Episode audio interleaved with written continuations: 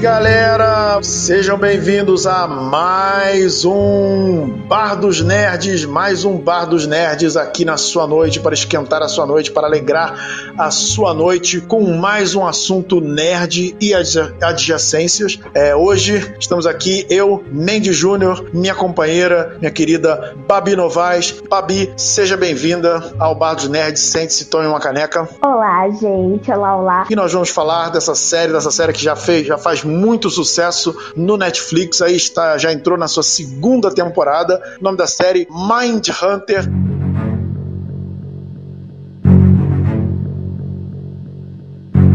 Aliás, essa série tem muito, muitas cenas de bar e eles conversando sobre as coisas dentro do bar, não é mesmo? Pois é, exatamente. O bar do. Podia ser o bar dos psicopatas, né? Sim. O bar do. E, ó, é, é muita nossa cara sentar e conversar sobre os psicopatas, coisa tudo, as mortes. É a gente hoje. É o, é o é, podia ser o nome do bar podia ser o é, ou Psycho Bar ou alguma coisa do tipo Serial Bar, né? Ia ficar ótimo. podia ter tido lá as, umas cabeças assim, uns, umas, umas cenas de jornal assim com aquelas fotos bizarras Nossa, que aparecem. Tipo os presos, né? Tipo os serial killers sendo presos assim. Nossa, ia ser muito top. Eu, eu gosto tanto daquelas daqueles papéis de parede com que são jornais, sabe? É muito legal. Ia ficar bem legal, assim. Nossa, já tô aqui Aliás, na, na... bar.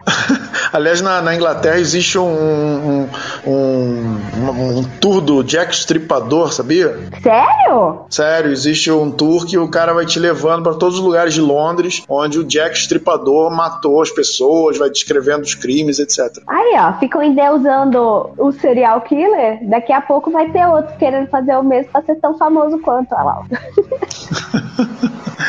Bom, então é, o assunto hoje Mind Hunter e Serial Killers também, né, por, por, por, tabela. Mas me fala então um pouquinho, Babi, da sua experiência, o que, que você acha, o que, que você achou, o que, que, que, foi Mind Hunter para você? Ok, de modo geral, bem simplão assim. Mind Hunter eu acho que é, é, é muito boa a série, porque ela não pega só a questão de você é, conhecer esses casos, mas você conhecer a psicologia por trás da, da ação desses assassinos. Mas Hunter não vai ser uma série onde você vai só, sei lá, ver os policiais correndo atrás dos, do, dos assassinos. Mas você vai ver os policiais tentando entender a mente desses assassinos. E como esse estudo também impacta na própria vida deles. Por exemplo, o Holden, que ele acaba ficando assim, ele é tão impactado pelo, pelos estudos, por tudo, que ele começa a aplicar isso na própria vida, tanto com a própria namorada dele ali na primeira temporada, que é uma cena muito boa, aquela, aliás, no final. E Mad Hunter é muito legal, porque ele vai muito além de você só conhecer a história. Você vai na psicologia, você vai na causa, você vai nos porquês, se é que existe um porquê. Pois é, e aí a gente aproveita para dar um oi pra galera que tá nos escutando. Jéssica Vanderlei, oi Jéssica. O nome dela é Jéssica,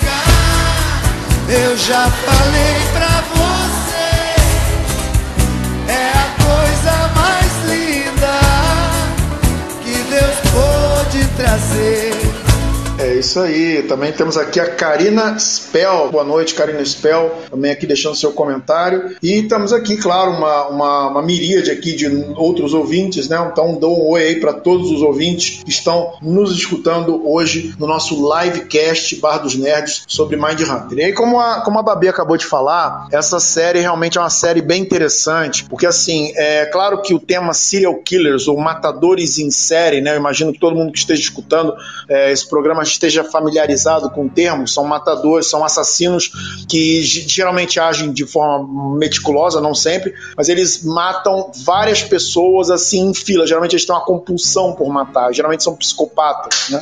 E esse tipo de crime aumentou muito nas últimas décadas. É um tipo, claro que é um tipo de crime que já existe há muito tempo, desde, sei lá, Jack Stripador, ou sabe-se lá quando, né? Jack Stripador talvez tenha sido o primeiro serial killer celebridade, né? Da, ou, pelo menos assim, da, da, da história recente, não sei. É, e, e nós temos aí, claro, vários filmes, várias, vários documentários, Netflix tá, Netflix tá cheio deles, mas aí tivemos essa série agora que ela retrata não assim, ela, ela é diferente das outras séries, né, como a própria Babi comentou, porque ela não é uma série é, especificamente para desvendar um caso, ela é uma série sobre a ciência dos serial killers. Então é, é uma série, inclusive, baseada num livro, né, o nome do livro é Mind Hunter Inside the uh, Serial Kill, uh, Inside FBI Elite Serial uh, Crime, uh, uh, escrito por, deixa eu ver aqui, John E. Douglas e Mark Osmeyer. Esse John E. Douglas, inclusive, é o personagem que eles inspiraram para fazer o Holden. E aí fizeram, a partir desse livro, fizeram essa série, e é uma série que realmente vem fazendo muito sucesso. Uma série sobre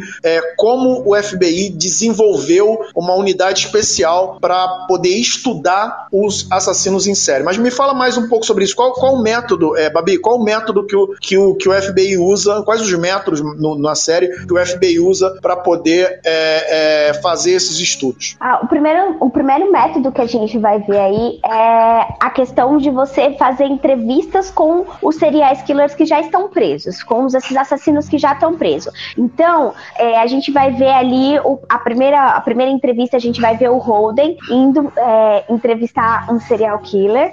E esse serial killer, ele é tido como muito quieto e ele, ele matava mulheres, cortava a cabeça delas e tinha fazia atos sexuais com o pescoço delas. É, era uma forma de humilhar essas vítimas. Era uma coisa assim muito cabrosa e num primeiro momento o Bill, que é o parceiro do Holden, ele não ele não tava muito afim aí de, de fazer esse tipo de coisa. Como assim? O que que esses assassinos têm para ensinar pra gente que a gente já não sabe?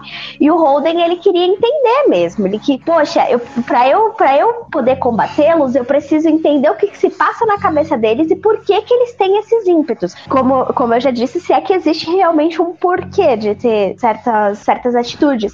E aí eles começam a, a fazer é, a fazer entrevistas para levantar perfis desses, desses assassinos, o que é muito interessante porque a gente acaba vendo a mente deles literalmente, né? Oh, exatamente. É, o, o, a série ela começa justamente nesse ponto, porque o FBI ele é uma instituição é, antiga nos Estados Unidos, um dos seus fundadores, ou talvez o seu fundador, não sei, é, J. Edgar Hoover, esse nome é bastante conhecido, e ele é uma. É, é o FBI ele, ele se tornou notório nos Estados Unidos nos anos 30 para combater os gangsters, né? Porque da época da lei, principalmente na época da lei seca, depois da crise de 29, o, os crimes, é, é, a, a, os Estados Unidos virou, alguns lugares ali viraram quase que uma guerra sem lei, a máfia, a máfia tomou conta de Chicago, de várias outras cidades, e o FBI é, investigava e pegava esses criminosos. Né? O FBI foi muito importante é, para prender Al Capone e outros, outros desses criminosos dessa época. Só que os métodos do FBI eles foram ficando obsoletos à medida que os crimes nos Estados Unidos foram mudando. E esse tipo de crime do serial killers é um crime que assim que já existia nos Estados Unidos antes, né? Talvez os primeiros é, assassinos seriais datem aí dos anos 50, né? É, 50, 60, mas é um crime que de repente se tornou muito comum nos anos 70 e, e, e o FBI tinha muita dificuldade de lidar com esse tipo de assassino. Era, eles, nem, eles nem enquadravam esse tipo de assassino, né? É, e aí o, acaba sendo útil depois, né? O, o, essa, essa, essa, esse desenvolvimento mas, é, mas me fala assim, o, o, o, que, que, o que, que te chamou a atenção nessa série? Assim, é, o que, que assim, fora a questão da, da, da, da, da história, do, do, do, do, do roteiro, do enredo, né? Quais os pontos fortes? Assim, o, que, o que você acha que nessa série prende o espectador? Acho que a primeira coisa de tudo, e todo mundo vai concordar com isso, é que essa série, em questões de, de, caracteriz, de caracterização, ela é muito boa. Quando você olha os, os assassinos e depois você compara com os assassinos reais, você vê uma caracterização absurda. É, é como se eles estivessem realmente conversando com, com os próprios assassinos. É, tanto que o autor que fez o, o Ed Kemper na primeira temporada, ele ele, ele ganhou tanto destaque por causa desse, desse personagem que ele foi convidado, ele foi, ele foi indicado ao Emmy como ator convidado por causa desse Puts. personagem. A representação Rapaz. dele é maravilhosa, assim. Sim, ele é incrível. Tanto que aquela última ah. cena, em especial, é, ela é tão impactante para mim que eu entendo as coisas que elas desencadeiam depois, se é que você me entende. É, ah. Eu teria, acho que, a mesma reação. É, é assim,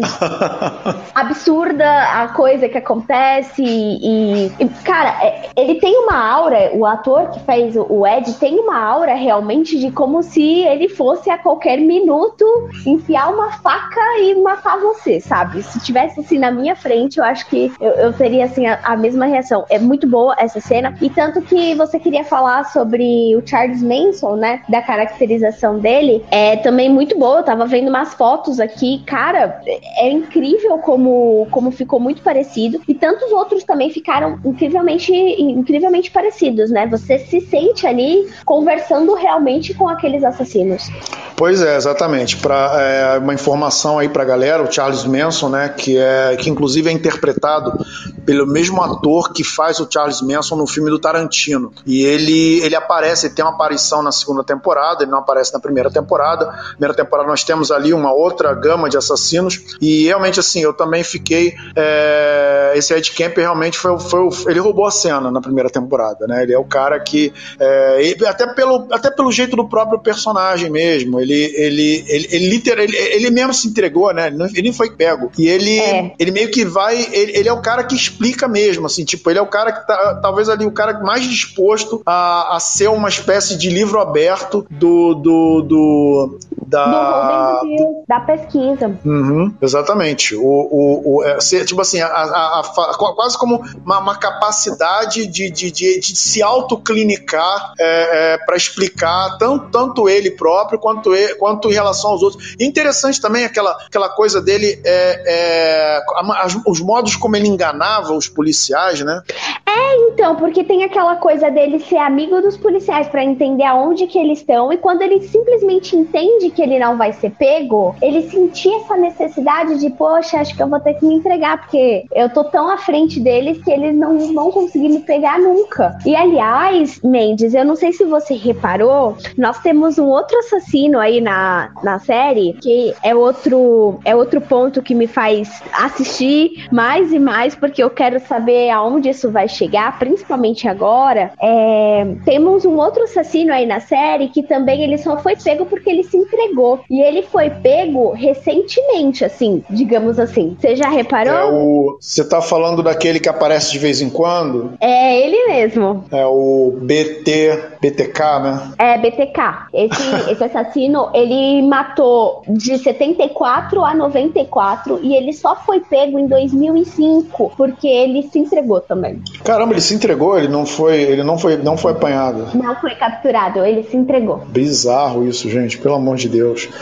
Pois é, é e outra característica também marcante dessa série, é, além da, dessa questão da, da, do retrato que ela faz dos assassinos e dessa é, e dessa desse de, desse trabalho assim que tipo não não é não, não, vamos falar do crime em si, nós vamos falar da psicologia do criminoso. Então é uma. Por isso que é Mind Hunter, né? Então o, o a série é uma série para falar sobre a psicologia criminal do serial killer. Claro que ao, à medida que a série vai andando e os personagens vão desenvolvendo, aquela unidade de estudos vai se tornando mais e mais é, é, sofisticada, eles vão usando isso também para resolver casos. Né? E só que assim, a série ela não é só um, uma, uma, uma abordagem psicológica dos assassinos, né? Ela aborda abordagem psicológica de todos os personagens. Sim, a gente tem o papel da. É a doutora Carr. É, ela mesma. A gente tem o, o, papel da doutora Carr, que é um papel que é, é muito complexo e é muito instigante ver isso, porque na vida real ela não é uma mulher uh, homossexual, ela não é lésbica, mas é, eles quiseram colocar isso e trazer um pouco mais de profundidade para a série, exatamente trazendo essa coisa de uma mulher é, num, num cargo de, de chefia, porque é ela que coordena toda a equipe de, de pesquisa coisa ali, né? E mais do que isso, também tem a questão de ela ser uma pessoa, é, uma, uma mulher lésbica. E as pessoas não saberem isso sobre ela e ela ter receio de falar sobre isso também. E aí a gente tem também o problema do Bill com o filho dele, a gente tem o problema do Holden, que é assim, ele se envolve ali naquela, naqueles, naquelas entrevistas que ele chega a um estado mental assim paranoico, né?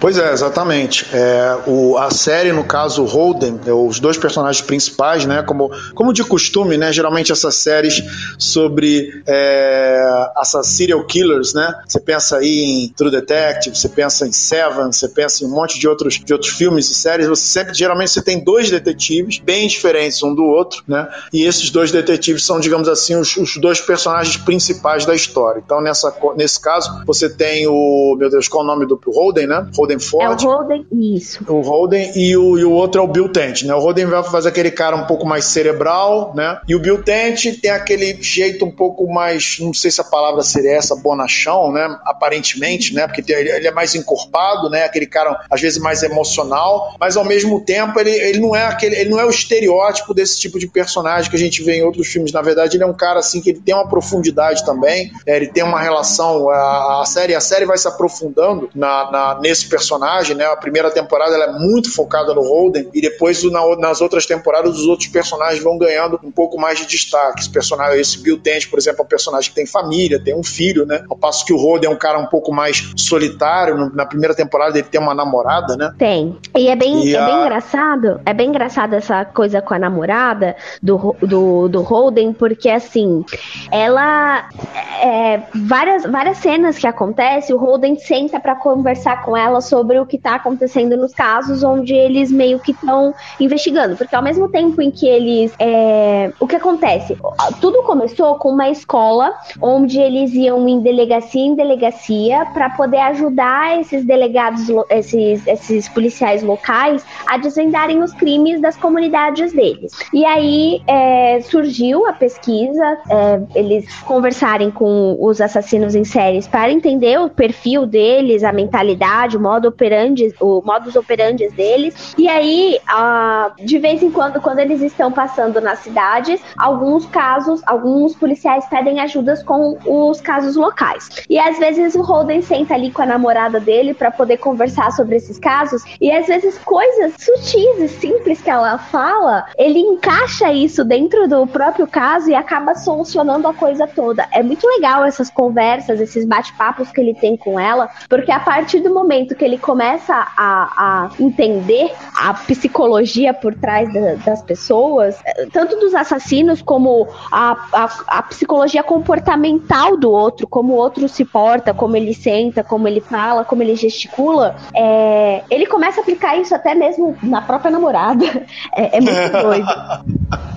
Pois é, a primeira, a primeira temporada ela é um pouco um estudo psicológico do Holden, que inclusive em alguns momentos a, a série quase que faz uma comparação dele com a ideia do sociopata, né? Porque tem aquela cena da doutora Cara, eu não lembro dos detalhes, mas ela meio que faz a diferenciação do psicopata para o sociopata, embora os dois meio que um, um, toque no outro, né? Mas o sociopata é aquele cara que ele quer chegar no objetivo e ele, é, ele não mede os esforços, ele não mede as consequências para chegar nesse objetivo. E no caso o Holden, ele está tão focado na ideia de desenvolver a ciência desses criminosos e, e também, assim, com, com, com o, o, o, reconhecimento que ele vai ter em relação a isso, né? Ele está lá escrevendo, é, não sei, tese, livro, não lembro direito, acho que é um livro que ele está escrevendo, que ele usa verdade, o, o, Fala. Na verdade, ele não está escrevendo nada, ele está fazendo lá, ele tá fazendo lá a pesquisa, e aí é, a doutora Cara que fala, nossa, sua pesquisa é muito importante, não sei o que, e pode dar um livro. E aí ele surta e fala que quer escrever um livro, que eles têm que uhum. que eles têm que falar para todo mundo.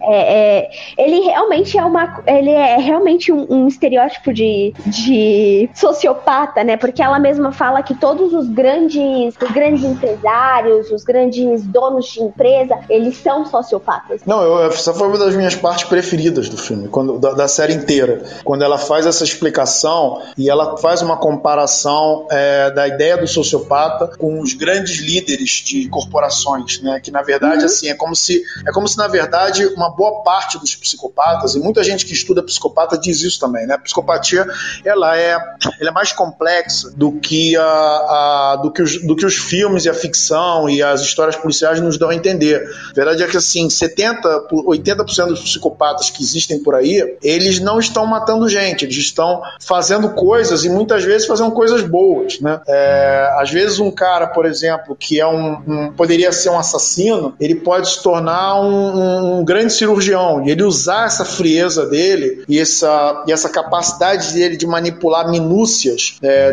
dentro do, do, do, do, manipular minúcias, né, no caso, e de, de, nas operações é, para o bem, né? É, é, e essas características de essa falta de empatia, né? Essas características que são atribuídas ao psicopata, elas acabarem é, de alguma forma prestando é, um serviço bom para a comunidade, né? Então tem, tem, tem isso também. Mas a série realmente ela faz esse estudo psicológico nos personagens. É, agora essa série ela, ela, ela, ela, é encabeçada, né? O produtor executivo dessa série é o David Fincher, né? Que é um, o cara do ele, e o David Fincher, ele, assim como o Holden, ele tem uma fixação por esse tema, né? Não sei se você já viu Seven. Já, é um dos meus filmes favoritos, é, por sinal. Que também tem dois policiais, inclusive. Sim. E que, aliás, tem um, um, plot um dos plot twists mais doidos da história do cinema, né? Todo mundo sabe Pô. o plot twist de Seven.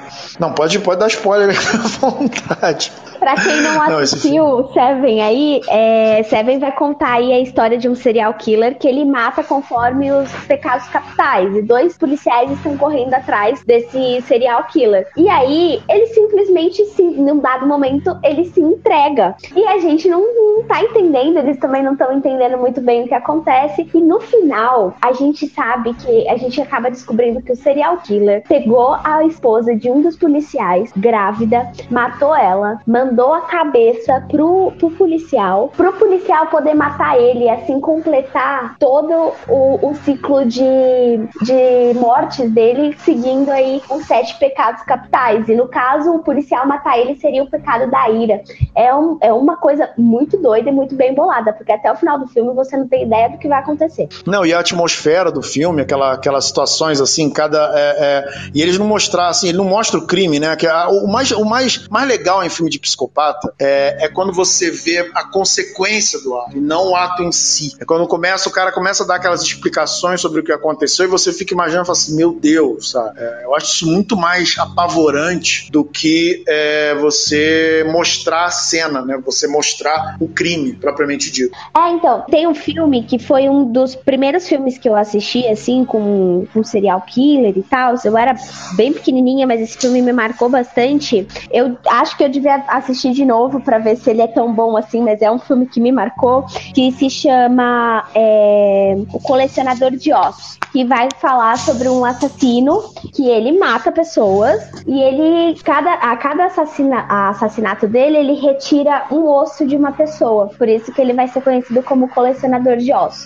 E ele tem essa mesma, essa mesma coisa, a gente não, não vê o crime acontecer, a gente vê os corpos sendo encontrados, a gente vê aquela correria do, do policial correndo contra o tempo para tentar salvar a vítima, mas aí ele chega lá e sempre tá, tá atrasado. E depois, quando a gente descobre quem é o assassino mesmo, ele contando as coisas todas e como ele tava perto da polícia o tempo inteiro ali, quase que dentro da investigação, é, é muito legal. E foi um dos primeiros filmes que eu assisti que me fizeram ficar assim, apaixonada por, por serial killer. Por, por série, exatamente.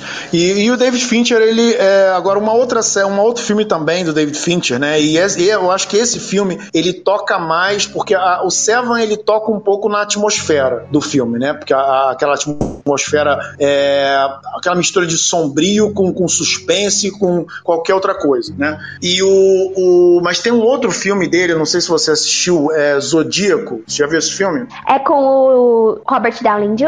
Isso. Assisti. Esse mesmo. Não, e é esse filme, esse filme é fantástico porque esse filme ele já, o, o, o, ele já pega a ideia do serial killer já numa outra perspectiva diferente da do Seven. Primeiro que ele é baseado em fatos fatos reais. Né? É um assassino que, que matava, é, matava pessoas, obviamente, mas e ele deixava pistas para os policiais. É, a primeira, ele mandava mensagens para os jornais, para a imprensa, para todo mundo. E a primeira mensagem que ele mandou foi uma mensagem que foi decodificada. As mensagens eram codificadas, ou seja, você tinha que decifrá-las né, para poder saber o que estava escrito. E a primeira mensagem foi decifrada com uma certa facilidade. É, diria assim, coisa de, sei lá, 16 horas, conseguiram decodificar. E acharam que ia ser moleza, só que o cara sofisticou o método dele tanto que as mensagens seguintes, assim, 90%, o cara, o cara acho que não conseguiu decodificar até hoje as mensagens. E agora, um aspecto interessante desse filme, e que é muito colocado na série Mind Hunter, é que como tudo isso acontece nos anos 70, né, e agora a série já está indo para os anos 80, é, era uma época bem diferente da nossa. Você não tinha a quantidade de câmeras nas ruas, câmeras de segurança, como existe hoje. Os sistemas não eram integrados. Então, você, para poder pegar uma digital de alguém, né, você achou uma digital, você é, é, defi, de, é, definir de quem é essa digital, né, você, tem que, você tem que fazer aquilo manualmente, de delegacia, de, de departamento em departamento. Às vezes, as ações, às vezes, um, um, um, o assassino sai de uma cidade vai para outra e a, a, a um, um, distrito não está coligado com o outro. Então, assim, eles têm que juntar informação um com o outro. Então, às vezes, fica uma, uma, uma dissonância entre outros. Às vezes, o que o cara está investigando aqui, o outro já investigou ali, entendeu? E tudo isso acaba dando tempo para o assassino continuar praticando. Então, é como se o assassino em série tivesse é, 20 passos à frente do, dos investigadores, né? E a série, e esse filme Zodíaco, ele toca muito nesse assunto e a série do, do Mind Hunter, ela também é, é, entra nessa questão aí que é a, a, a dificuldade até tecnológica, né? Porque além da dificuldade você não ter ainda uma ciência especializada nesse tipo de assassinato, você tem também a dificuldade tecnológica que acaba agindo a favor do, do, do, do serial killer.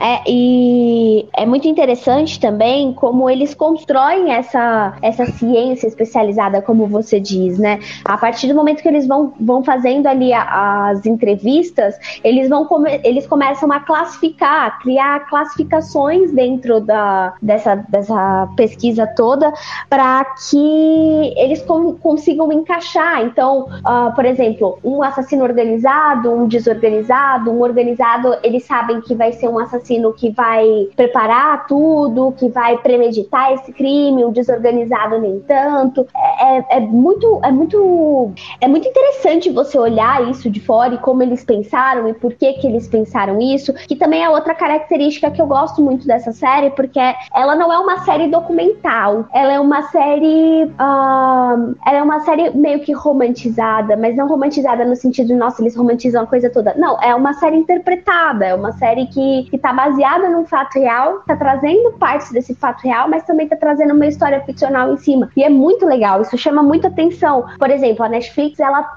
de uns tempos pra cá, ela veio assim com uma gama de coisas sobre serial killer. É, principalmente sobre o Ted Bundy, que lançou filme, tava assim, um hype desse, desse serial killer que eu nunca vi.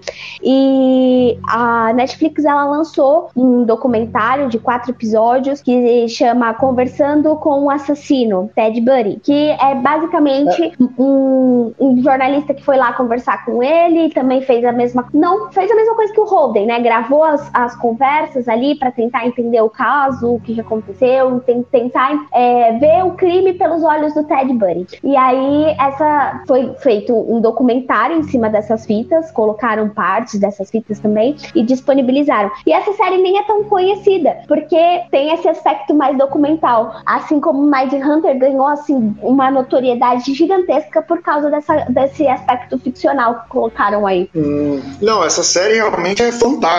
É, eu também vi essa série, é, não vi o filme ainda do Zac Efron, né? É, uhum. Que o pessoal, inclusive, está criticando aí, que está dando uma glamourizada, no, no que, que, sei lá, que a, que a, pegada do diretor não foi, digamos assim, das mais é, é louváveis. Não, eu acho até que escolheram o Zac Efron mais pela aparência física dele, que ele é tão parecido com o cara, que é aquele, aqueles casos assim que você fala assim, ah, vamos fazer um filme sobre fulano de tal. Fala, ah, tá, então pega o ator tal porque é a cara dele, sabe? Tipo, sei lá, Steve Jobs faz, pegarem o Aston Kutcher pra fazer, sabe? Sim. Mas parece que esse filme talvez não seja tão bom assim. Mas realmente, assim, o, o, o caso do Ted Bundy tem tudo a ver com, a, com essa coisa também da, da, da, dificuldade que a polícia tem de, de, de, de, de conseguir chegar no assassino. Muitas vezes esses assassinos, né? Alguns nunca são presos, né? Alguns nunca são presos e acabam se acusando, né? Talvez porque de alguma forma eles queiram ser pegos, alguma coisa dentro dele queira ser, queira ser pego. E alguns desses assassinos, claro que alguns são pegos graças ao, ao trabalho da investigação e tudo, to, todas as peças que vão sendo juntadas, mas às vezes também eles pegam um cara meio na sorte, né? O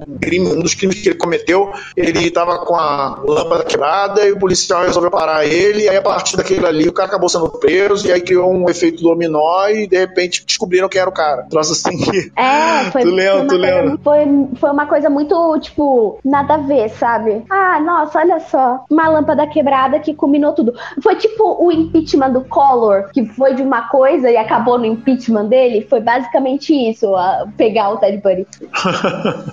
pode crer, pode crer.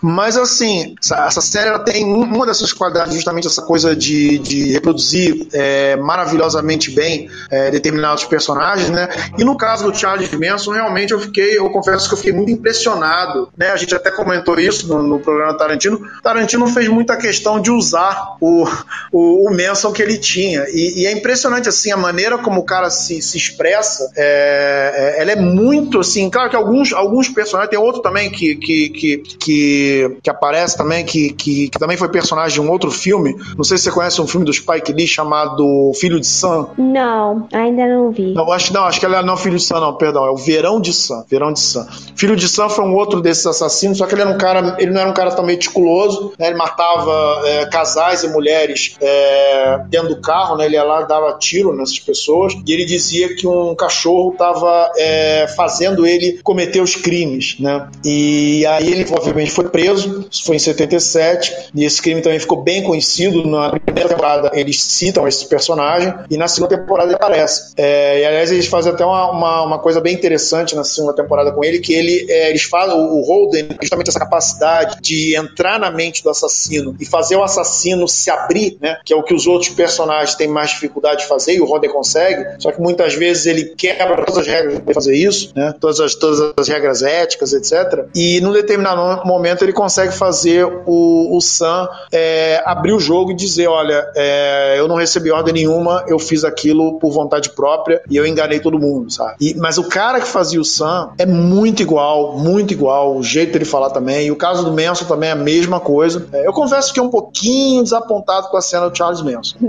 mas eu, ah, agora eu posso dar spoiler, né? Agora eu posso pode, dar spoiler. Pode, manda né? bala, manda bala, manda bala. Então, essa coisa do Holden, dele quebrar as regras e tal, eu não achei tão. A gente tem que lembrar que sim, é anos 70, início dos 80 e tal, e que é outro. É outro. É outro momento e tal, mas é, a forma que ele quebra ali essas regras, esse, esse decoro todo, eu não sinto. Eu, eu sinto que foi muito coerente, porque ele fala a língua do assassino. É, é muito interessante isso, que é o que eu tenho batido um pouco, que eu falei que ele utiliza isso até na vida pessoal, que é aquela cena da, da namorada dele, que a namorada tá sentada e ele vai falar com ela e tal, e aí ele começa a analisar ela, falando que, tipo, ah, ela pegou um vinho, ela não foi buscar ele no aeroporto, ela, tipo, e aí ela, ele pega e fala assim, o que faz, ele analisa tudo, todo o comportamento dela, tudo que ela fez, tudo que ela falou, como ela falou, e depois ele fala assim, ah, então você tá querendo terminar comigo. E aí, nem ela tinha entendido que ela queria terminar com ele.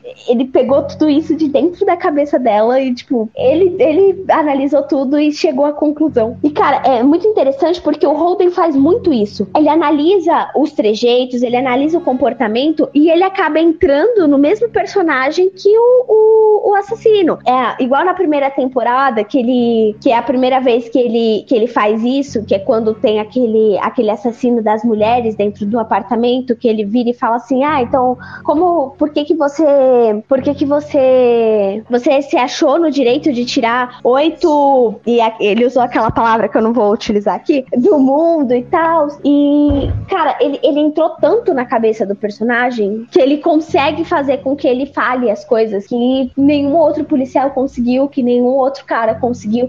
Então, eu acho que para esse tipo de coisa, para ele extrair as informações que eles precisam, eu acho que era muito válida a forma que ele, que ele usava e tal, porque era uma forma só de falar a mesma língua que o cara. É verdade. É claro que a série, ela é, é não sei até que ponto, né, na, na, na, vida real, o, a pessoa, né, que foi inspirado, o autor do livro, é, até que ponto ele saiu do trilho, até que ponto ele não saiu, mas realmente à medida que você, quando você tem uma ciência que ainda está sendo inventada, né, é, essa questão do improviso, ela se torna fundamental.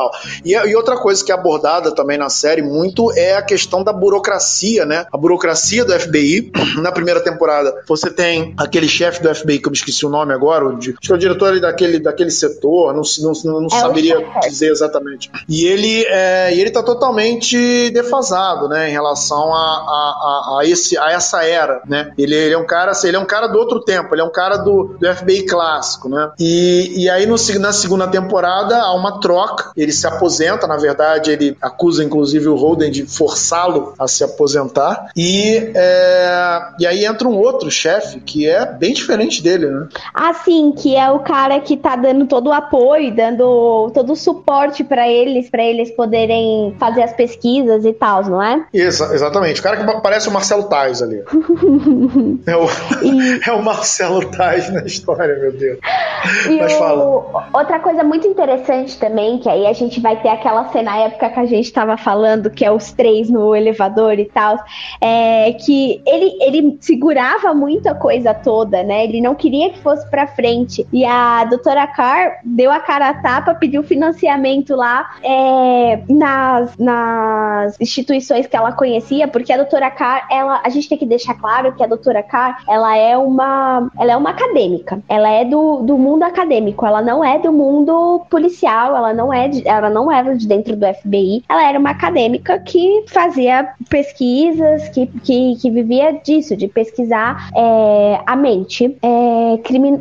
Ela era psicóloga criminalística, não é isso? Eu acho que é psicóloga, psicóloga criminalista, é, exatamente. Mas fala. E é, é engraçado também ver como ela quer colocar um estilo meio acadêmico dentro da, das entrevistas. Por exemplo, a, a gente sabe que no meio científico, no meio acadêmico, a gente tem meio que um roteirinho de coisas que a gente precisa perguntar. Por exemplo, se a gente vai fazer uma pesquisa, vai fazer um, um teste, a gente pega uma amostra, tipo, 15 pessoas que vão responder todas essas todas 20 perguntas, um roteiro de perguntas. Só que ela queria imputar isso dentro de uma coisa que era totalmente subjetiva. O, os assassinos não matavam igual, ela, eles não matavam pelos mesmos, pelos mesmos objetivos, eles não falavam as mesmas línguas, cada um tinha um jeito de se comunicar e ela queria que fosse tudo regradinho, tudo é, engessado. E é muito interessante isso porque não tem como você fazer isso de uma forma burocrática. E da mesma forma que tem a, a questão burocrática de eles não, eles não saírem, eles não serem reconhecidos, mas serem, começarem a ser reconhecidos agora na segunda temporada, mas tem também a questão da burocracia que ela mesma colocava pela questão acadêmica dela, pela questão científica dela, né? Pois é, é outra personagem também. Agora, vou, vou te fazer uma pergunta então, aproveitando a deixa que você falou da doutora Carr. É, o que você achou dessa, dessa coisa? Porque assim, no, na segunda temporada, é, porque na primeira temporada, o único personagem cuja vida privada é mais explorada é o Holden, que ele é o principal, uhum. né? Pelo menos na primeira temporada ele é o principal, né? Ele tem a questão da namorada dele, ele arruma uma namorada ali da estuda, estudante, né? E os dois são completamente diferentes um do outro. Ela é bem esquerdona, meio ligada ainda com essa com, com o final do movimento hippie. Ele é um cara mais conservador e os dois muito inteligentes, só que cada um vendo, vendo as coisas por um lado diferente. E aliás, achei isso brilhantemente bem trabalhado. No final a coisa culmina numa incompatibilidade total, né? O, o, o, é, o ela começa a vê-lo como, como um sociopata, assim como os outros sociopatas que ele está descrevendo. E aí a gente tem aquela cena que você depois, depois você descreve para mim de novo a cena, né? Que eu não deixei você descrever a cena do, do final lá dele com o Ed Kemper, né? E na segunda temporada a gente tem é, o Holden, ele é um pouco deixado de. Assim, não é deixado de lado, claro, ele continua na à frente da, das investigações, mas a gente já não tem mais tanto uma exploração da vida pessoal dele, né? Temos apenas uma, uma coisa ali, um pouco naquela coisa da fobia, né? Que ele desenvolve no início da série E depois a gente já tem uma exploração tanto da, da família do Bill Dent e, e, da, e, da, e uma exploração dessa questão do relacionamento lésbico da doutora K. Então que você me falasse um pouco tanto sobre esse núcleo do Bill, né, com o filho dele, com o problema do filho dele lá, o que o filho dele arrumou, e o núcleo lésbico da doutora K. Então, a, a questão do Bill, o filho dele já tinha sido um pouco explorado ali na, na primeira temporada.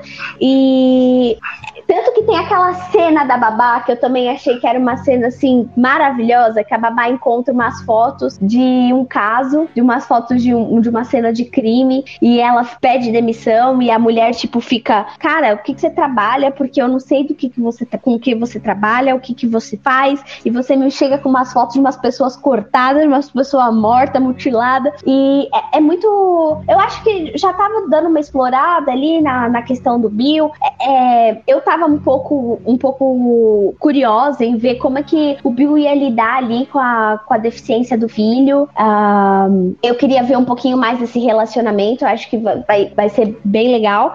E a questão da doutora Carr, poxa, ela não tinha sido muito desenvolvida na primeira temporada, né? E deixou assim uma pontinha de como ela tava vindo pra, pra Quântico. É, e já tinha. E, e a, a ex-namorada dela lá na, na cidade universitária área onde ela, onde ela trabalhava, é, já tinha cantado a bola, né? Ó, aqui todo mundo sabe quem você é, aqui você pode ser quem você, quem você verdadeiramente é e lá, como é que eles vão, como é que eles vão te respeitar, como é que eles vão falar, tanto que tem a cena em que ela conta, ela se abre um pouco mais pro, pro um dos, dos assassinos que ela vai entrevistar, e tanto ela mesma percebe que não dá para colocar as perguntas dela dentro daquele roteirinho que ela queria, porque queria que o, o, Roden e o Bill utilizassem nas, nas entrevistas, é, ela vai também se abrir, ela vai contar uma, uma história dela e para ver se o cara também se abre e conta o que ele precisa contar para ela. E aí todo mundo vai ficar meio que tipo, mas como assim? Você, como você inventou uma coisa em cima da hora? Como é que foi isso? E ela fica meio tipo, pô, mas eu não entendi. como assim? É, então.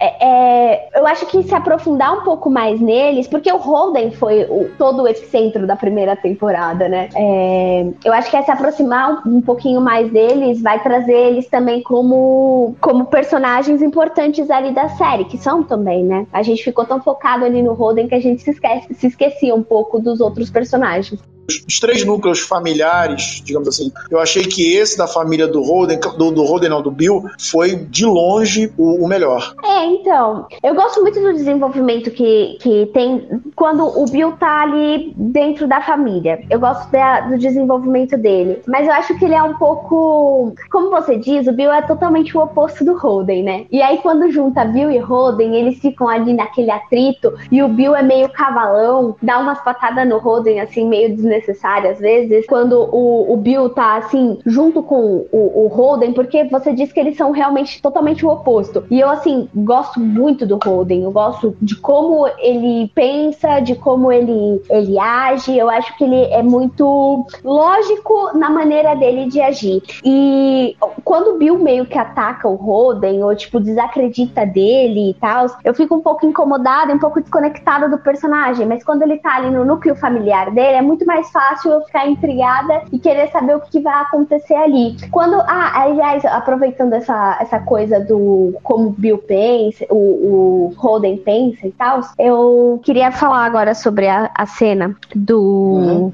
A cena da a última cena ali da, da primeira temporada, que é uma das melhores cenas da, da, de Mighty Hunter. Você concorda? Você acha que tem alguma outra muito boa? Ah, você tá falando que a cena do, do Bill, do Bill não, do, do Ford com o Ed É. É, com certeza é uma das melhores. Não sei se é a melhor, mas com certeza o top 3, top 5 tá dentro. Essa cena, cena é incrível. Nossa, é, é, incrível, porque assim, é... quando a gente diz que o Bill e o Holden, eles são pessoas totalmente opostas, eles são realmente pessoas totalmente opostas. O Bill é, é uma coisa muito mais. É, é, é, uma coisa muito mais taxativa, tipo, ah, bandido, tá na cadeia, isso e aquilo. E o Holden, ele quer entender a cabeça desse bandido. Por que, que ele virou bandido, por que, que ele agiu daquela forma. E ele é tão dessa forma, e talvez ele seja tão sociopata como eu, a série meio que dá a entender, que o Ed Kemper acaba meio que criando uma ligação de amizade com o Holden. E querendo ou não, o Holden mesmo até meio que se diz amigo do Ed Kemper. É... E aí o, é, o Ed. Oi? E não é, né? É, então, não é, mas os dois meio que se consideram, né? Tipo. O, não, é, tem uma, é, ele foi com peso na consciência porque ele tá percebendo que ele tá explorando o cara. Mas uma hora o cara vai se tornar descartável pra ele. E, e é, o, o, Ed já não é uma pessoa muito normal, né? Convenhamos que fazer o que ele faz ele não, não pode ser muito normal. É, e aí ele pega e tenta se matar. E ele deixa ah, como a pessoa a ser contatada se caso aconteça alguma coisa com ele, o telefone do Holden. E ele pede pra chamarem ele pede pra chamar o Holden ali na, na, no hospital psiquiátrico, onde ele tá internado, para poder ver ele. E aí o Holden de primeira fala: Não, não vou, que não sei o que, babá. Mas aí acontece várias coisas com o Holden, ele é acusado de ser. de, de quebrar normas éticas e tal, porque ele falou umas coisas que não deveria falar. E ele tá muito chateado, ele pega um avião, vai lá, vai, vai conversar com o Ed. E aí é, é uma das cenas mais tensas, porque o Ed é um cara de tipo, mais de dois metros de altura, ele é grandão, assim, o Holden fica pequenininho do lado dele. E aí a gente fica naquela tensão de o Ed vai matar o Holden, o Ed não vai matar o Holden. E eles têm um, um diálogo muito bom, porque é como se o, o, o Ed meio que dissesse que o Holden é tão parecido com ele, e por isso que eles se entendem tão bem. Exatamente. E aí, e aí o, o, o Ed vai lá e abraça o Holden. E aí nessa hora o Holden tem uma crise de, de uma, assim, uma crise de pânico absurda. Ele acha que ele vai morrer, que ele não tá respirando. E é incrível essa cena, porque é quando a gente meio que percebe que o quão doido o Holden também é para entender esses caras. Coisas que ele tá tentando explicar e as pessoas não entendem. E para ele é assim, coisas muito normais. Não é isso aqui, tá tudo bem, ó. Isso aqui acontece por isso. Por isso que a gente sente que o Holden humaniza muito. Não que eu esteja aqui falando, temos que demonizar os serial killers, mas ele humaniza realmente bastante o, o serial killer, dizendo que ele tem um problema, esse problema foi agravado por outras questões aí que, que essa pessoa viveu e que a questão de, de fazer um, de cometer um crime é uma forma dela extravasar, não certa, mas uma forma de extravasar tudo isso que ele, que ele passou, né? É, quando o Charles Manson dá a entrevista dele, o Charles Manson ele é um sujeito muito arredio, né? Ele não é aquele sujeito que você vai falar com ele e vai se abrir para você, não. Ele vai tentar te manipular, né? E o tempo todo o Charles Manson está se defendendo, dizendo que não, ele não matou ninguém, quem matou foram os outros caras, ele, tipo, é, meio que saindo pela tangente, aí ele tem uma, um desentendimento com o Bill, né? Os dois começam a discutir ali. O, o Holden praticamente não participa da conversa, ele tá ali, mas ele troca poucas palavras com o Charles Manson, né? Não, na verdade, eles não conseguem entrevistar o Manson. O Manson, ele, a coisa, a coisa acaba virando um bate-boca e o, e o Bill perde a cabeça e aí a entrevista meio que morre aí, né? E aí o, o, o, o Charles Manson percebe que o Holden é meio fã dele, né? Que o Holden levou o livro, que é um livro clássico sobre o, sobre o assassinato da Sharon, Tate, sobre Charles Manson, que é Helter Skelter, né? Que é uma uhum. frase que o, que o Manson escreve, que os, os, os caras, o pessoal do Manson escreviam nas paredes. E o Holden pega o livro rapidinho, assim, tipo, que no fundo era isso que ele queria mesmo, que o cara autografasse o livro dele, sabe? E aí eles acabam, né, é, saindo da entrevista, uma entrevista que acaba é, é, não sendo muito proveitosa. Aliás, a série ela também explora outras coisas interessantes, né? Por exemplo, na entrevista do Manson, é, o Manson tá na mesma prisão que o Ed Kemper tá. Então, antes, eles vão entrevistar o Manson e só que assim, eles têm que esperar um pouco por algum motivo que eu não lembro qual é.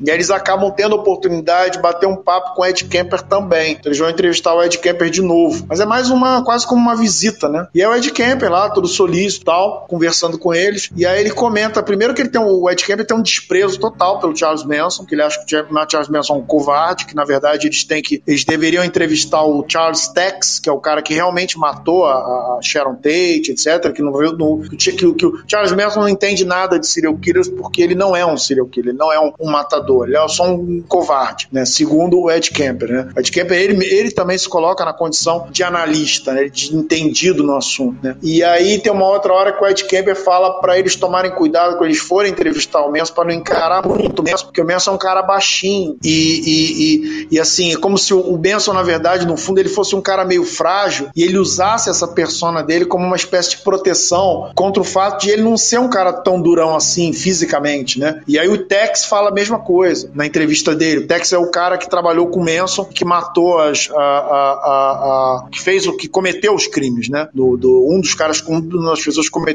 o crime lá da, da, da casa de Sharon Tate. E ele é entrevistado também durante, durante a série.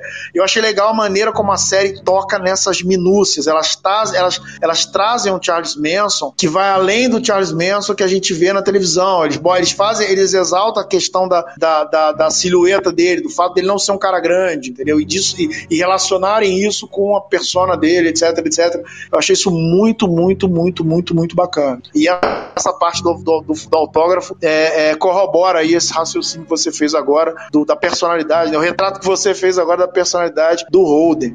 É, então, e, e, assim, a questão do Bill não foi a primeira vez que o Bill entrou em atrito com um dos entrevistados, né? Porque na primeira temporada tem aquele assassino que ele usa sapato, que ele, que ele se trans, uhum. que ele usa sapato feminino, e que ele também, assim, o, o Bill meio que se sente incomodado porque ele, o assassino se vestia de mulher. E aí ele ataca muito o, o, o assassino por causa disso. Ele vai sempre atacando ele, atacando ele né, na primeira entrevista, né? E a gente vê também o Holden mais calado, ele não fala. E aí, quando o, o, o Holden volta ali sem o Bill, o assassino consegue falar com ele. O assassino fala com ele e não fala com o Bill. Então, tipo, essa questão do Bill não ser muito mais. É, ele ser muito mais taxativo, ele ser muito mais. Não, mais cara, eu vou usar. Mas, mas, mas ele é mais, ele é mais reducionista, assim, né? Sim.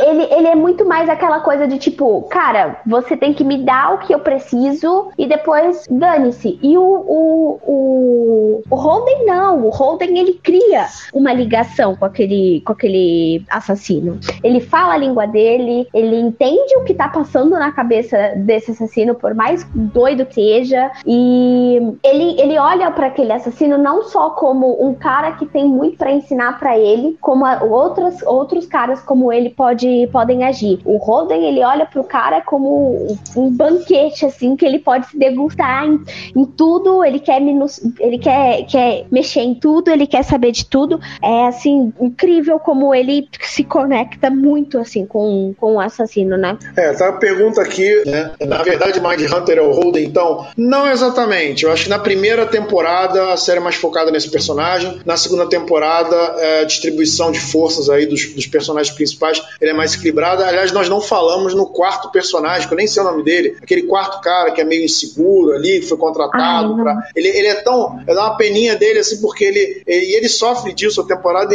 as, as duas temporadas, né? Ser assim, como se fosse assim, não, você é o, você é o cara para as coisas burocráticas, mas você só serve para isso. Você. E ele sente isso, assim. A Karina Bel aqui, minha internet está caindo muito. Eu moro no Pará. Karina, muito obrigado por estar aqui com a gente, muito obrigado por estar aqui nos escutando, por estar participando nos comentários. É, aproveita, segue a gente no Cashbox, procura a gente no Facebook, procura o nosso site. Qual é o nosso site?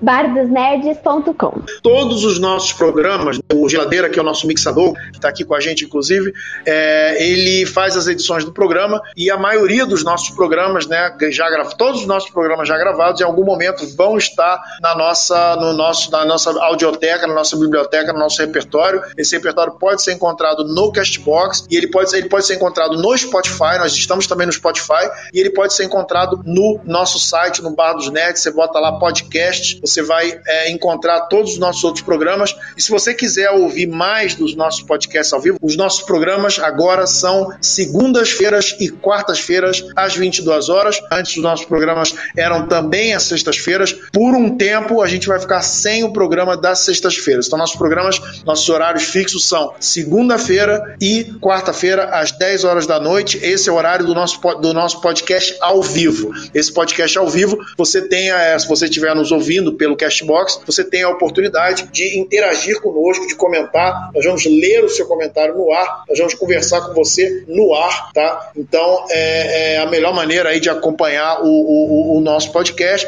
Mas se você perdeu o podcast, você espera aí uma semana, duas semanas, ou às vezes um pouco menos, e o nosso podcast, a versão gravada do nosso podcast, a versão editada do nosso podcast, vai entrar no ar. Então você que entrou agora, você conheceu o Barros agora, vai lá no nosso site, dá uma olhada, entra na seção de podcast, você vai ver lá tudo que a gente falou de gravou, já falamos de Game of Thrones, já falamos de Vingadores, da, da, da, série Dark, é, Black Mirror, é, o nosso último programa foi sobre o It, sobre o segundo filme do It, né? É, falamos sobre Zack Snyder. Então, assim, tudo que é assunto, você pode mais Homem-Aranha, é, é, já teve um programa a respeito deste assunto, né? É claro que assim, a gente pretende voltar a falar sobre serial killers. É, ah, é, a Jéssica Vanderlei aqui fez um lembrete bom, obrigado, Jéssica. É, houve também o nosso programa, foi a invasão dos ouvintes. Eles participaram também de uma edição de, do programa e é óbvio que a gente vai fazer uma outra edição também, uma invasão Bar dos Nerds 2. Então você aí que participou, você que não participou, né? É, vamos fazer um pró, mais uma invasão, o, o Bar dos Nerds vai ser invadido novamente, tá certo?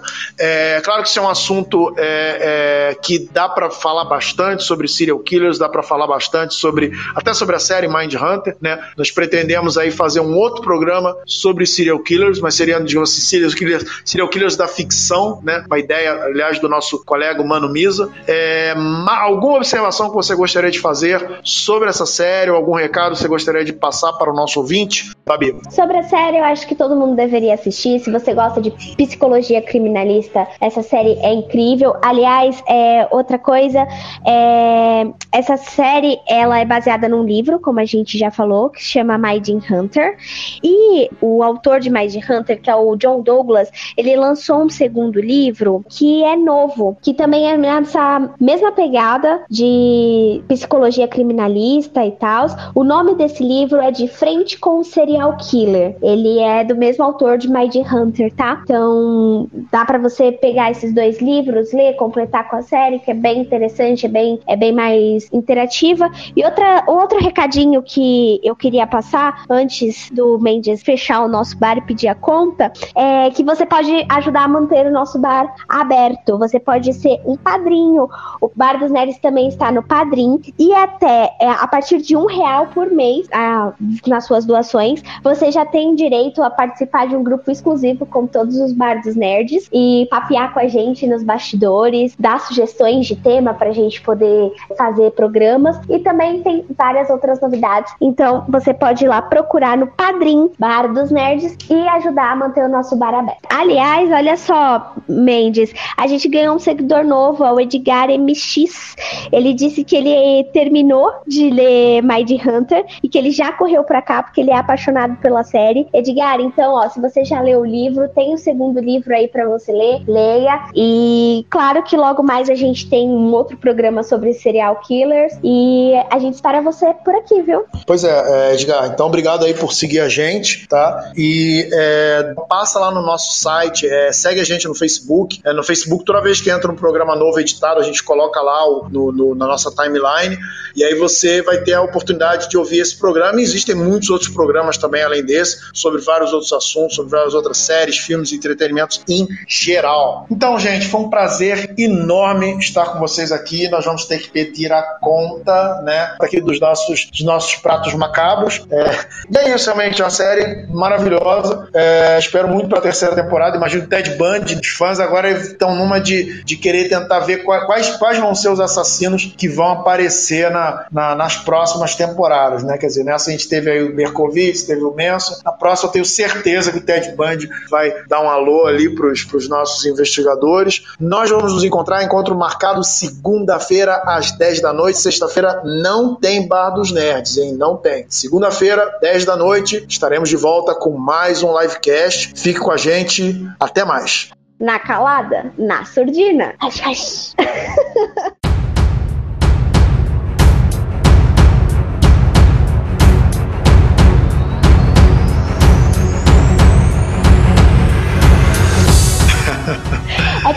fala do, tem a fala do Misa. O Misa fala essa fala, eu só falo hush hush. Isso, é, exatamente. E a Jéssica vai fazer 20 aninhos, gente. Alerta, Nossa, mais tarde, meia-noite, meu nível, vou fazer 20 anos. Parabéns, Jéssica. Parabéns aí pelo seu aniversário. Cadê, cadê a música, geladeira? Vamos ver se ele vai achar. Parabéns. Hoje é o seu dia, que dia. Pô, 20 anos, hein? Qu- Quanto tempo Ai, faz que eu fiz 20 anos mesmo? Eu acho que Ah, quando não, eu fiz 20 você- anos foi quando, foi quando o. Acho que o. Caiu o é, o- meteoro. é, Foi quando caiu o meteoro que, que dizimou, extinguiu. Extinguiu os dinossauros. Foi nesse momento. Eu acho que foi, foi quando. Foi justamente a- na época do, do início da, do primeiro episódio da primeira temporada, acho que era a época que eu tava fazendo 20 anos. Quando, quando Nossa, começou as operações. Né? Você tava falando aí que os fãs, os fãs querem saber quais são os próximos serial killers que vão aparecer na terceira temporada. Eu quero saber o que, que eles vão fazer com o BTK, né? Porque o cara só é pego em 2005 e a série ainda tá em 80. Pô, uma boa observação. É, é, porque é, eu não acredito que essa série vai ter, sei lá, 10 temporadas. Talvez assim, as últimas temporadas elas acabem. É, o tempo acaba passando mais rápido. Eu também não sei como é que, como é que eles vão. Como é que, como é que esse BTK vai. Como é, como é que ele vai entrar na história de fato, né? Porque ele é o cara que a gente fica vendo, mas, tipo, não participa, sabe? Ou vocês vão ficar investigando esse crime. Porque o, o legal da série realmente é isso, assim. Filme de serial killer, essas coisas assim. é, você começa a desconfiar de todo mundo que aparece. Então, se tem um outro policial que apareceu na, no outro distrito, você fica desconfiado dele. Tem um vizinho, você fica desconfiado. Porque você tem aquela regra de roteiro, né? Que, que tem que ser uma pessoa que tá na história pro leitor ter uma chance de ver que um assassino. Só que, pô, como essa série ela é muito baseada em fatos reais, eles não podem colocar coisa nesse plano, né? Então, tipo assim, você não pode vai desconfiar, por exemplo, do, do policial negro lá do FBI e dizer, não, de repente ele que é o assassino. Não é. é. Mas se fosse um filme sem nenhuma conexão com, com, com a realidade, de repente seria ele, entendeu? Ou algum O Edgar- personagem, de repente, fala. O Edgar disse que ele acha que vai ser por salto temporal que eles vão colocar o BTK. Provavelmente a série vai saltar. Ô Mendes, mas aqui ó, o estão perguntando, sabe o seu livro? O personagem, ele acorda amarrado, Ah, é, é, isso? Pois é, gente. Tem um livro aí muito bom no, no mercado chamado Enigma na Face Oculta. O personagem está sonhando com uma casa, alguma coisa assim, e de repente ele acorda amarrado a uma árvore, nu, sem saber quem ele é, e algumas criaturas estão examinando o corpo dele.